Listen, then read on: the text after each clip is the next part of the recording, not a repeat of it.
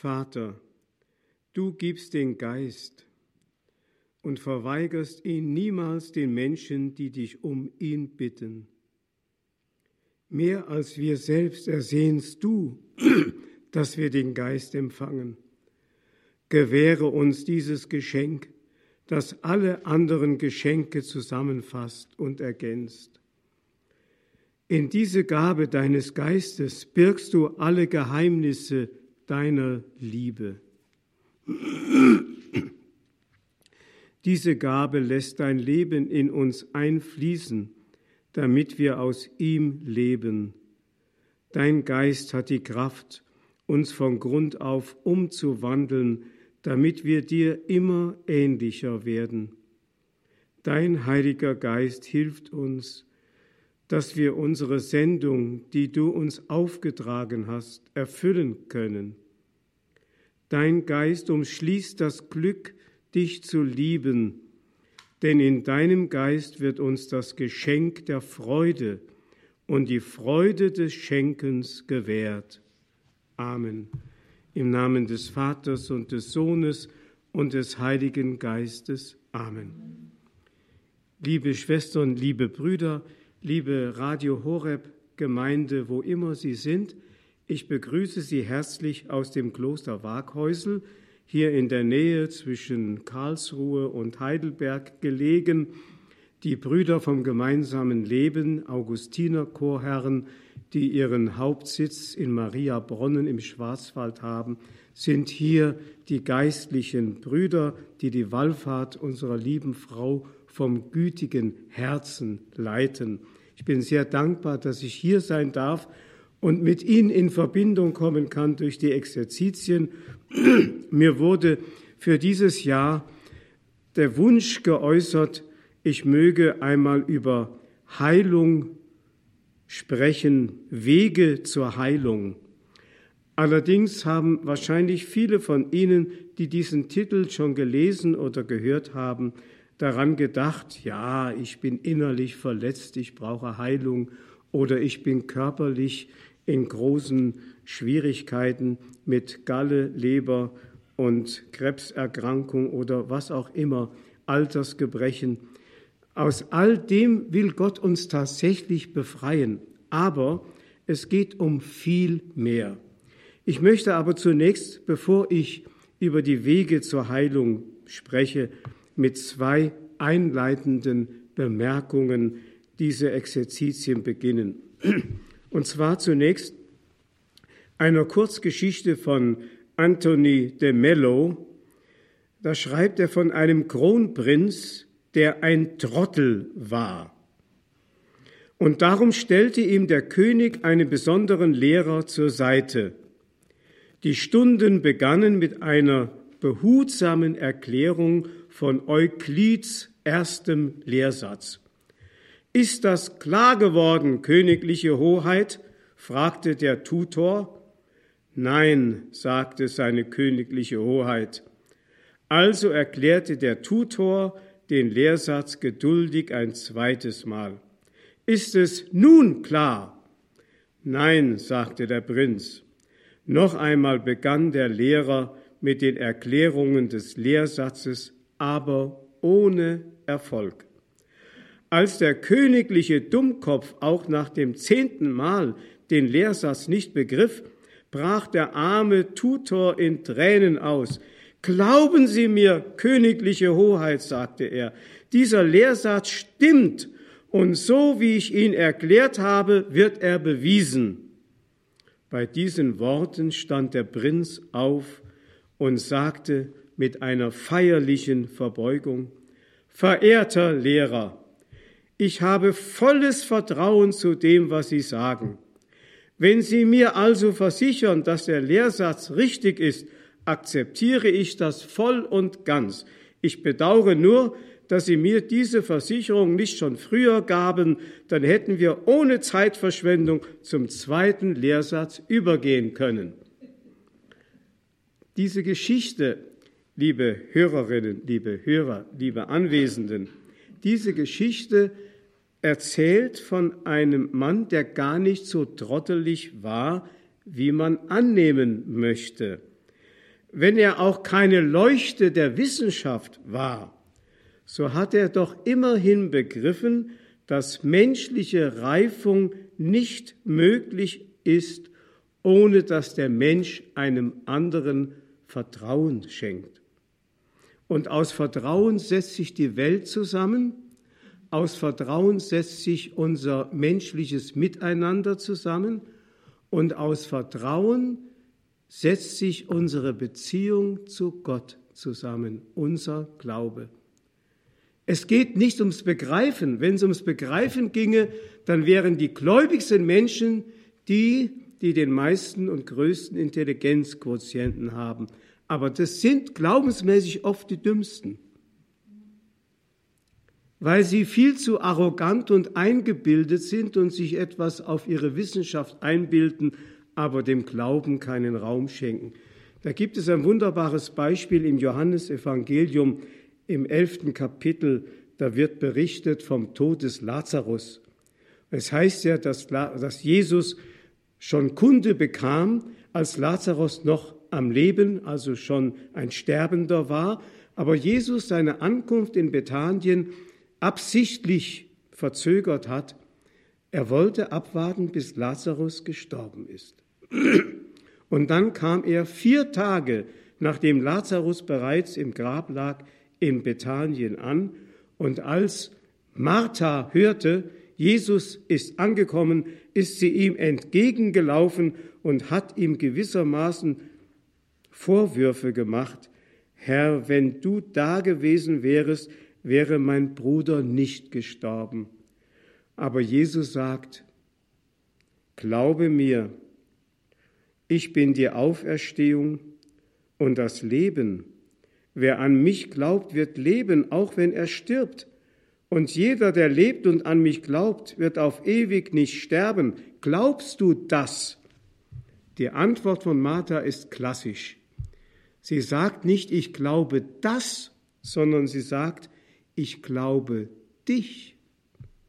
Herr, ich glaube, du bist der Messias, du bist der Sohn Gottes, der in die Welt kommen soll. Sie war also auch kein Trottel. Sie hat ihm vertraut, ohne dass sie begriffen hat. Unser Verstand hinkt hinter der Erkenntnis des Herzens weit hinterher. Das hat schon Blaise Pascal, der bekannte Religionsphilosoph und Naturwissenschaftler aus Frankreich 17. Jahrhundert, der ja eine gewaltige Bekehrungsgeschichte hinter sich hatte, das hat er, der zunächst einmal auf seinen Verstand, es war die Zeit des sogenannten Aufklärung, des Rationalismus, seinem Verstand vertraut hatte und sich etwas auf sein Wissen und sein Können einbildete, das hat er erkannt, als er auf einmal von der Logik des Herzens sprach. Er sagte, das Herz hat eine Logik, die den Verstand weit übersteigt. Das hat also diese einfache Frau aus Bethanien erkannt, Martha, die sagte, Herr, ich glaube nicht das, denn was soll ich schon begreifen? Ich glaube dich, ich glaube dir. Und darum geht es beim Glauben und darum geht es auch bei den Exerzitien, dass wir hier uns öffnen, unser Herz weit machen, damit seine Botschaft, die immer weit unser Begreifen übersteigt, bei uns überhaupt ankommen kann. Es gibt ein Wort von dem bekannten Theologieprofessor Josef Ratzinger, vielleicht haben Sie den Namen schon mal gehört, der wurde später Papst. Der hat 1968 ein Buch herausgegeben, das heute noch viel gelesen wird und zu den Bestsellern gehört, Einführung in das Christentum. Und im ersten Kapitel kommt er genau darauf zu sprechen aus einer anderen Sicht. Er sagt, Glaube kommt vom Hören und nicht vom Nachdenken. Käme Glauben vom Nachdenken, dann wäre er eingesperrt in unser enges Weltbild, das unser Verstand nur begreifen kann, und dann wären wir nicht offen für die Wahrheit, die eine unendliche Weite und Tiefe hat, wie sie nur das Herz erfassen kann, aber nicht der menschliche Verstand. Wer nur im Nachdenken befangen bleibt, bleibt im Gefängnis seiner eigenen kleinen Weltanschauung und ist nicht mehr offen für die Weite und Größe und Tiefe göttlicher Wahrheit, die ein Verstand nie begreifen kann. Das finde ich so schön. Das zeigt, dass es wirklich wahr ist, die christliche Botschaft ist eine Botschaft für die Armen. Jeder kann glauben, nicht jeder kann wissen, aber jeder kann glauben. Und ich habe das oft erlebt, dass Kinder mehr Glauben haben als Erwachsene und Behinderte, auch geistig Behinderte, mehr Glauben haben. Ich habe da wunderbare Zeugnisse erlebt. Ich erinnere mich an eine Beerdigung, die ich einmal gehalten habe für eine behinderte Frau, die in einem Behindertenleib, äh, in einer Behinderteneinrichtung in Fulda lebte. Und bei der Beerdigung kamen die mit dem ganzen großen Bus angefahren, standen um das Grab herum, die Behinderten, und gaben ein solches Glaubenszeugnis durch ihr Beten und Singen, dass dem Bestatter, der ja ein ziemlich hart gesottener Mann war, die Tränen gekommen sind.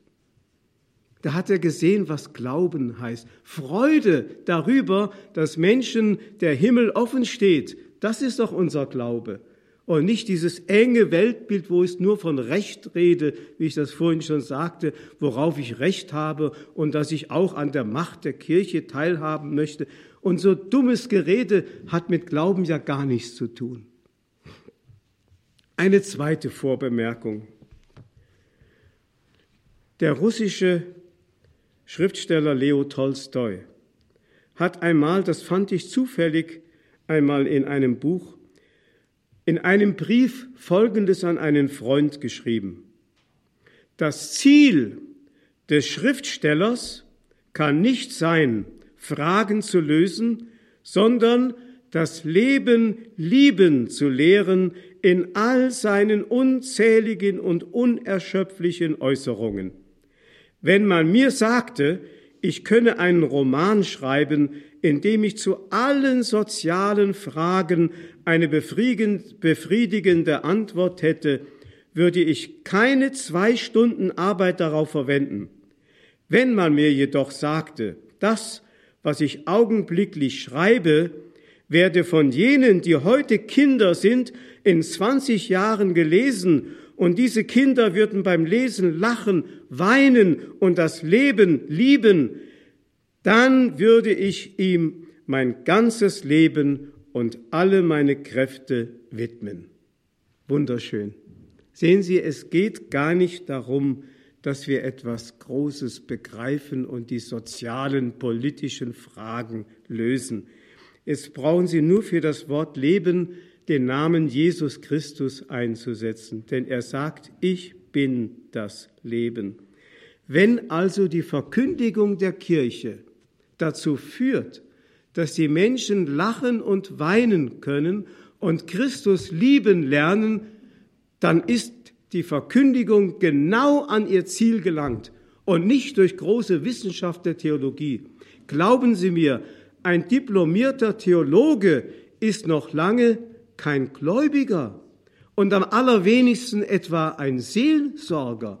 Heute sagt man immer, ach, der hat Theologie studiert, das kann mal ein Seelsorger werden, den kann man auch zum Priester weihen.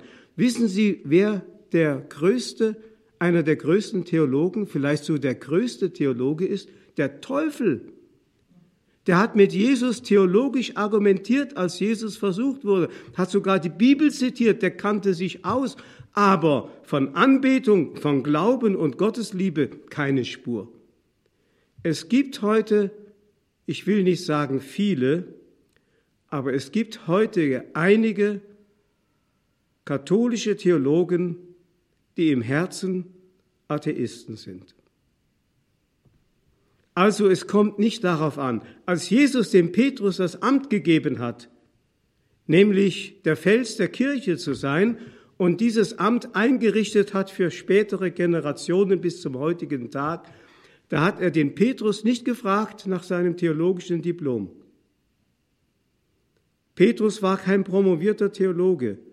Jesus hat seine Urmannschaft, die zwölf Apostel, nicht aus dem Kreis um den Tempel herum, aus den hohen Priestern und studierten Pharisäern geholt, sondern von den Handwerkern und den ja sogar verachteten Zollpächtern und fragte den Petrus, Petrus, liebst du mich?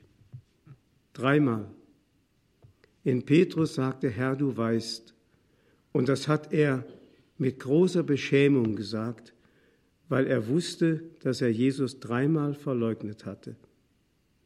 Und wie sehr seine Großmäuligkeit ihm zum Verhängnis geworden ist, er wurde von Jesus dahin geführt, dass er in aller Demut sagen konnte, Herr, du weißt, dass ich dich liebe. Und daraufhin konnte Jesus sagen, weide meine Lämmer, weide meine Schafe. Sie sehen also, die Kirche hat diesen Auftrag, diese wunderbare Botschaft zu verkünden, um den Menschen wieder Freude am Leben zu vermitteln, damit die Menschen wieder weinen und lachen können. Das ist unsere Aufgabe. Wenn also jemand einen Gottesdienst besucht und wird nachher gefragt, sag mal, wie war denn heute die Predigt?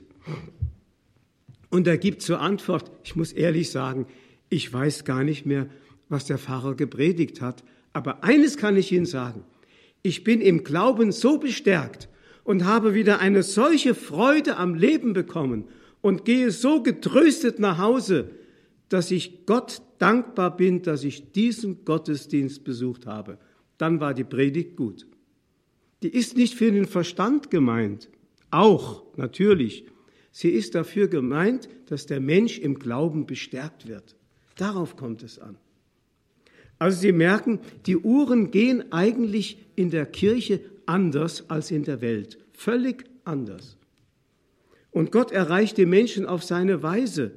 Es gab im Mittelalter, damals gab es einen Theologen, der hieß Anselm von Canterbury, ähm, diesen Theologen, der gesagt hat, Fides querens Intellektum. Das heißt, der Glaube, der im Herzen seinen Sitz hat, fragt beim Verstand an, wie kann man das in etwa in ein gewisses System bringen, um es anderen vielleicht erklärbar zu machen. Daraus sind dann Bücher geworden und viele, viele theologische Werke, aber der eigentliche Ursprung ist im Herzen der Glaube, der da angekommen ist. Und das, was dann aussagbar wird, das kann überhaupt nicht an das heranreichen, was im Herzen da ist. Ich erinnere mich, ein Buch gelesen zu haben von André Frossard. Gott existiert, ich bin ihm begegnet. Da schreibt André Frossard, der ein Atheist war. Er war Journalist und Atheist und ist dann eines Tages aus Versehen, möchte ich sagen, in eine katholische Kirche geraten wo gerade das Allerheiligste ausgesetzt war. Der hatte noch nie so was gesehen. Der sah da in einem etwas schwummerig erleuchteten Raum, sah er da auf den Altar so ein goldenes Gerät stehen, in der Mitte des goldenen Gerätes eine runde weiße Scheibe. Er sah die Leute, die da knieten und er hatte noch nie diese Atmosphäre und einen solchen Gottesdienst erlebt, aber auf einmal ist es über ihn gekommen, dass er innerhalb von wenigen Sekunden von der Gegenwart Gottes so erfasst wurde, dass er wenige Minuten später den Raum verließ und zu seinem Freund sagte, du, ich glaube an Gott, ich bin katholischer Christ. Und dann hat er das Buch geschrieben über dieses Erlebnis und in dem Buch gesagt, es würden viele, viele Bücher nötig sein, um das zum Ausdruck zu bringen, was in den wenigen Sekunden in meinem Herzen passiert ist. Fides querens intellectum. Das Herz fragt beim Verstand an. Und der Verstand funktioniert nicht immer, aber das Herz funktioniert. Und darauf kommt es an. Also es geht jetzt darum, Wege zur Heilung darüber möchte ich mit Ihnen sprechen. Aber Vorsicht, ich möchte einmal heute Morgen Ihnen aus dem Lukas-Evangelium von einer Heilung vorlesen. Fünftes Kapitel bei Lukas. Jesus kam in ein Dorf nach Kapharnaum. Da brachten einige Männer einen Gelähmten auf einer Tragbare. Sie wollten ihn ins Haus bringen und vor Jesus hinlegen. Weil es ihnen aber wegen der vielen Leute nicht möglich war, ihn hineinzubringen, stiegen sie aufs Dach, deckten die Ziegel ab und ließen ihn auf seiner Tragbare in die Mitte des Raumes hinunter, genau vor Jesus hin. Als er ihren Glauben sah, sagte er zu dem Mann, Deine Sünden sind dir vergeben. Da dachten die Schriftgelehrten und die Pharisäer, wer ist das, dass er eine solche Gotteslästerung wagt? Wer außer Gott kann Sünden vergeben? Jesus aber merkte, was sie dachten und sagte zu ihnen, was habt ihr für Gedanken in eurem Herzen? Was ist leichter, zu sagen, deine Sünden sind dir vergeben, oder zu sagen, steh auf und geh umher? Ihr sollt aber erkennen, dass der Menschensohn die Vollmacht hat, hier auf der Erde Sünden zu vergeben. Und er sagte zu dem Gelähmten, ich sage dir, steh auf, nimm deine Tragbare und geh nach Hause. Im gleichen Augenblick stand der Mann vor aller Augen auf. Was war da passiert? Eine Heilungsgeschichte, aber völlig anders, als wir erwarten würden und völlig anders, als der Gelähmte erwartet hat. Was ist da passiert? Zunächst einmal fällt auf, wenn wir die Evangelienberichte lesen von Heilungen, dass Jesus nicht zu jedem, den er körperlich heilt, sagt, deine Sünden sind dir vergeben. Das kommt relativ selten vor, hier in diesem Fall. Was ist da passiert? Warum sagt er es diesem Gelähmten? Das steht natürlich jetzt nicht in der Heiligen Schrift drin, aber wir dürfen es rekonstruieren, indem wir wissen, dass Gott am Menschen immer nur dann wirken kann, wenn der Mensch seine Zustimmung gibt. Oder wenn in dem Menschen eine Bereitschaft ist, sich auf Gott einzulassen. Gott vergewaltigt niemanden. Das ist das Geheimnis der Gnade, dass die Gnade immer appelliert an die Freiheit des Menschen. Immer. Das heißt also, Gott gibt einem Menschen keine Gnade, die er nicht bereitwillig empfängt. Dann erst kann sie auch wirksam sein. Und so ist es also auch hier bei diesem Gelähmten gewesen. Was muss da passiert sein? Zwischen Jesus und dem Gelähmten ist etwas geschehen, was die Umstehenden überhaupt nicht begreifen konnten. Jesus schaut den Gelähmten an. Der Gelähmte schaut in die Augen Jesu. Und da sieht er etwas, was er in seinem ganzen Leben noch nie gesehen hat. Nämlich eine solche Schönheit, eine solche Liebe, eine solche Reinheit, eine solche Heiligkeit, eine solche Barmherzigkeit, dass er auf einmal im Spiegel der Schönheit Jesu und seines barmherzigen Blickes seine eigene sündige Armseligkeit erkennt. Und dann in ihm diese Sehnsucht aufsteigt, so möchte ich sein wie du. Er hat intuitiv gespürt, eigentlich bin ich dazu geschaffen, so zu werden wie er, heilig. Und da tut sich in diesem Moment in seinem Herzen eine Türe auf. Und durch diese Türe tritt Jesus ein und sagt zu dem Gelähmten, deine Sünden sind dir vergeben. Und glauben Sie mir, dem Gelähmten wäre das genug gewesen. Der hat gespürt, jetzt ist etwas passiert. Ich habe ein Fahrrad mir zu Weihnachten gewünscht und habe einen Mercedes geschenkt bekommen. So ungefähr. Also ich wollte da körperlich geheilt werden, aber ich habe das viel Größere von ihm geschenkt bekommen. Was dann noch folgt, das hat Jesus nur wegen der Umstehenden getan. Er hat ja die Frage gestellt, was ist leichter? Zu sagen, deine Sünden sind dir vergeben. Wissen Sie, Sündenvergebung ist, ich habe das vorhin schon in der Messe angesprochen, Sündenvergebung ist wie eine Totenerweckung. Wecken Sie mal einen Toten auf. Jesus hatte die Macht, wir haben es eben von Lazarus gehört. Jesus hatte die Macht, Tote zu erwecken. Er hat die Macht, Sünden zu vergeben. Und da haben die umstehenden Selbstgerechten durchaus richtig gefolgert. Er lästert Gott, sagen sie zwar, aber Sünden kann nur Gott vergeben. Das haben sie verstanden. So viel Theologie haben sie studiert gehabt. Aber dann hat es nicht gereicht, um es auf Jesus anzuwenden. Da hätte es jetzt den Glauben gebraucht, das Herz. Das hat da gefehlt. Aber wie gesagt, Sie haben richtig erkannt, einen Kranken heilen, das kann ein geschickter Arzt auch.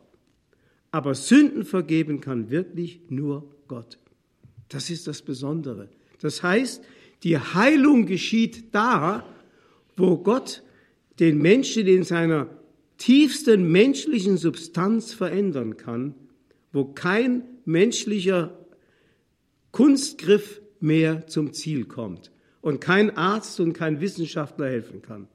Dort kann Gott den Menschen verwandeln und verändern. Das ist das Besondere. Also Heilung geht viel tiefer, als wir das vielleicht erwarten, wenn wir hören, da ist wieder ein Heilungsgottesdienst. Übrigens, Papst Benedikt hat einmal darüber sogar eine Schrift verfasst, zu dem Thema Heilungsgottesdienst. Ich glaube, damals war er noch Präfekt der Glaubenskongregation und hat davor gewarnt, dieses Wort zu gebrauchen, Heilungsgottesdienst, weil die Leute dann oft mit völlig falschen Erwartungen zu diesem Gottesdienst kommen und äh, meinen, jetzt müssten sie also alle aus dem Rollstuhl aufspringen und müssten alle ihre Gebrechen und ihre Zipperleins loswerden. Darum geht es nicht. Gott will viel tiefer in den Menschen einwirken. Er will ihn verändern. Und für manche Menschen, das wissen wir doch auch, gibt es sogar Krankheit als Berufung. Gibt es auch. Denken Sie an äh, Marthe Robin, denken Sie an Katharina Emmerich, denken Sie an die Therese von Connersreuth und wie die alle hießen. Bei denen war Krankheit eine Berufung. Das ist für uns Gesunde oder halbwegs Gesunde nicht so richtig zu begreifen, aber diese Menschen haben am Erlösungswerk Christi einen Anteil gehabt wie kaum ein anderer. Wie kaum ein Papst oder ein hoher Theologe, der für die Kirche weiß Gott was Großes gewirkt hat, diese Leute im Verborgenen haben auf ihre Weise geheilt, weil sie selbst in ihrer Seele heil waren. Da spüren Sie also, diese beiden Worte gehören innigst zusammen. Heilung und Heiligung. Heiligung geschieht nur durch Heilung. Warum? Weil es keinen einzigen Menschen auf der ganzen Welt gibt, keinen einzigen Menschen, der von Natur aus heil ist. Wir sind alle angeschlagen.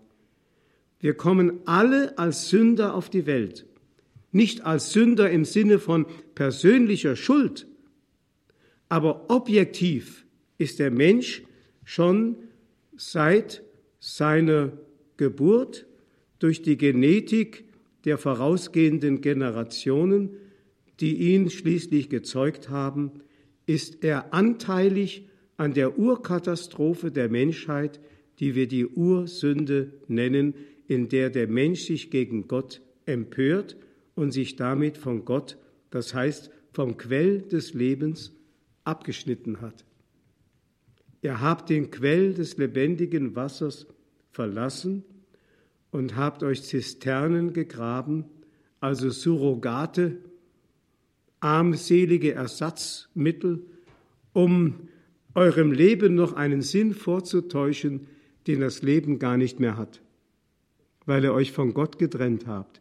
Wer von Gott getrennt ist, hat den Sinn seines Lebens verloren.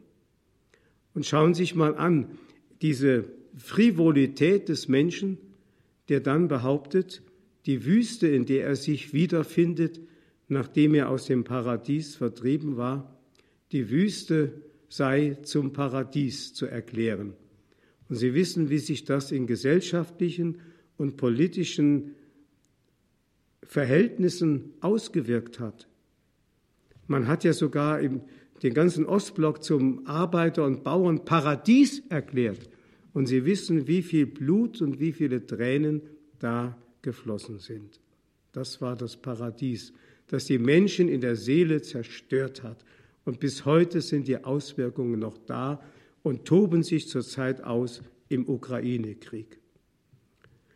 Das hat mit, mit Paradies oder mit irgendeiner Sinnerfülltheit eines menschlichen Lebens überhaupt nichts mehr zu tun. Wir müssen wieder zurückkehren, Heilung, Heiligung durch Heilung. Wir Menschen sind alle angeschlagene, pervertierte Wesen. Der heilige Paulus hat das im Römerbrief so gesagt, einer hat gesündigt, alle haben gesündigt. Wir alle haben Anteil, wie gesagt, an dieser Trennung von Gott, die zum Schicksal des Menschen geworden ist und die erst Erlösung ermöglicht hat. Da kommen wir jetzt auf etwas, was Ihnen vielleicht bewusst noch gar nicht so aufgefallen ist. Es gibt das sogenannte vierte eucharistische Hochgebet, das kennen Sie, das vierte eucharistische Hochgebet.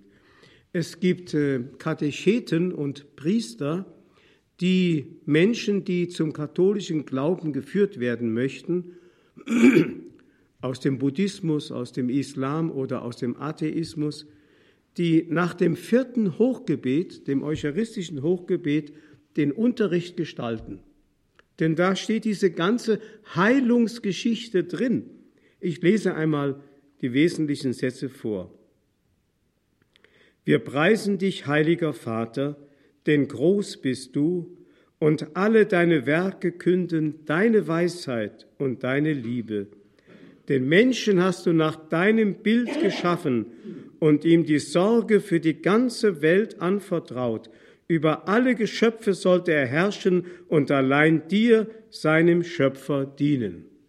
Das ist das Paradies, das hier beschrieben ist. Der Mensch als Abbild Gottes, der Mensch, der im, in der Vollmacht Gottes über die Schöpfung herrschen sollte, in der Vollmacht Gottes, das heißt, er sollte die Schöpfung zur wunderbaren Vollendung führen, und die Krone der Schöpfung sollte der sein, durch den alles geschaffen und auf den alles hingeschaffen ist, wie Paulus im Kolosserbrief schreibt. So weit. Und dann geht's weiter. Jetzt kommt die Katastrophe. Als er im Ungehorsam deine Freundschaft verlor und der Macht des Todes verfiel, hast du ihn dennoch nicht verlassen, sondern voll Erbarmen allen geholfen, dich zu suchen und zu finden. Immer wieder hast du den Menschen deinen Bund angeboten und sie durch die Propheten gelehrt, das Heil zu erwarten. Das sind wir jetzt noch im Alten Testament. Die prophetischen Verheißungen und die menschlichen Erwartungen. Beides fließt zusammen in der Heilsgeschichte in der Maria sozusagen jetzt ein Knotenpunkt wird, in dem alles zusammenkommt. Menschliche Erwartung, göttliche Verheißung in Maria.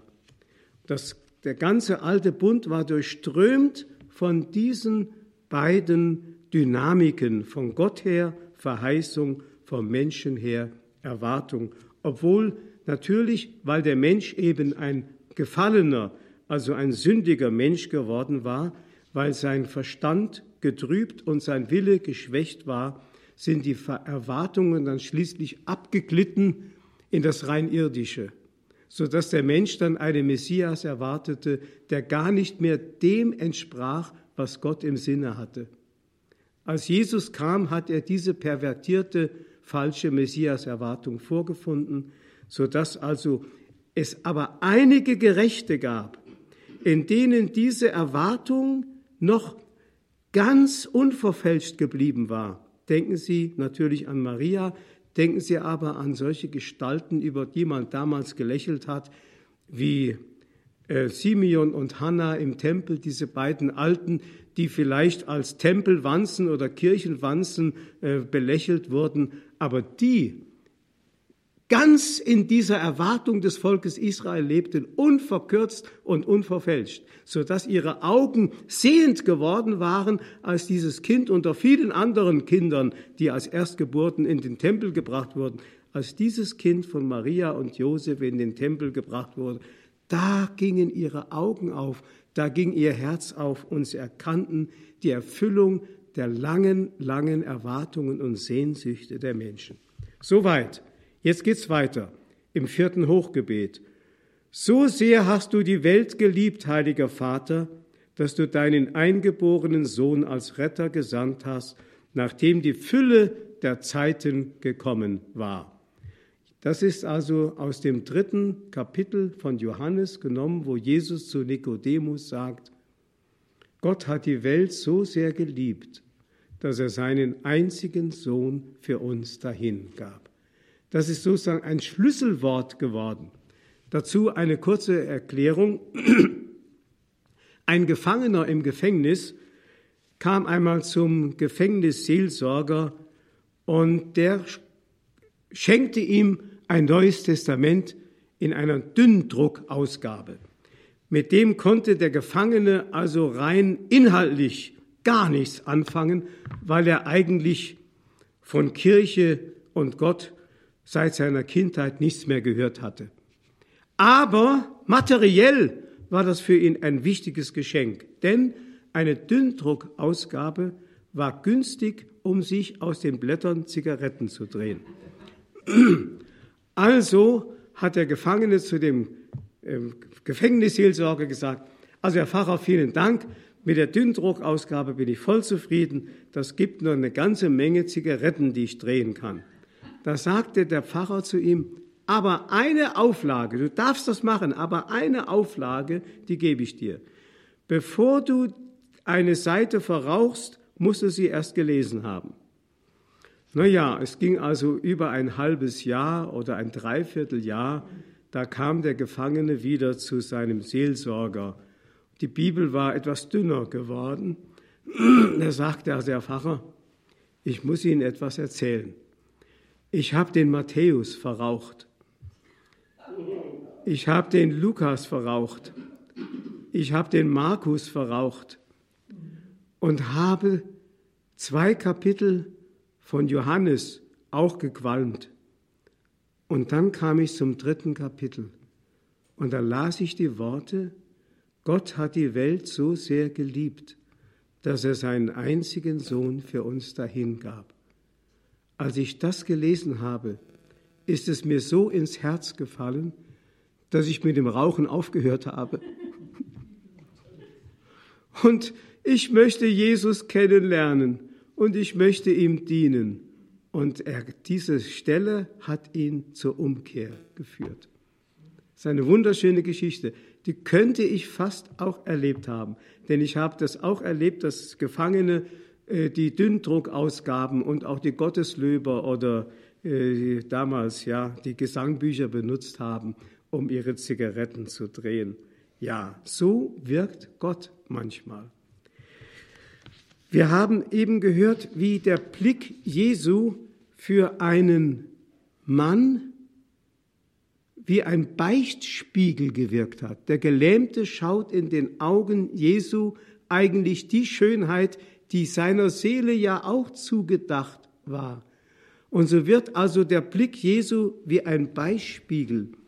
Wenn Sie unter diesem Aspekt einmal zum Beispiel lesen im äh, Lukas-Evangelium, wie nach der dreimaligen Verleugnung es heißt, und Jesus drehte sich um und blickte Petrus an, und Petrus ging hinaus und weinte bitterlich.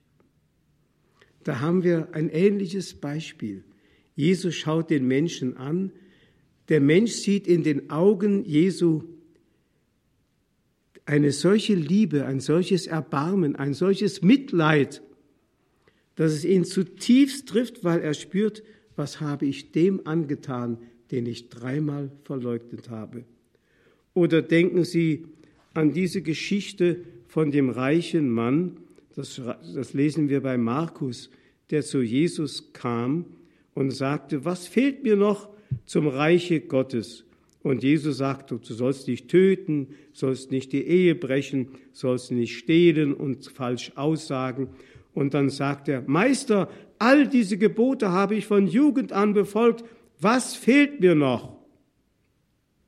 Und dann heißt es, nur bei Markus, bei Matthäus und Lukas steht es anders. Bei Markus heißt es, da schaute ihn Jesus voll Liebe an und sagte zu ihm, wenn du vollkommen sein willst, dann geh, verkaufe, was du hast, gib das Geld den Armen und du wirst einen bleibenden Schatz im Himmel haben.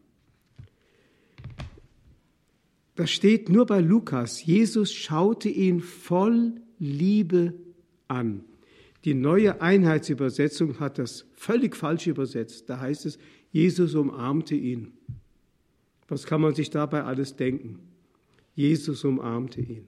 Nein, ich habe im griechischen Urtext eigens nochmal nachgeschaut.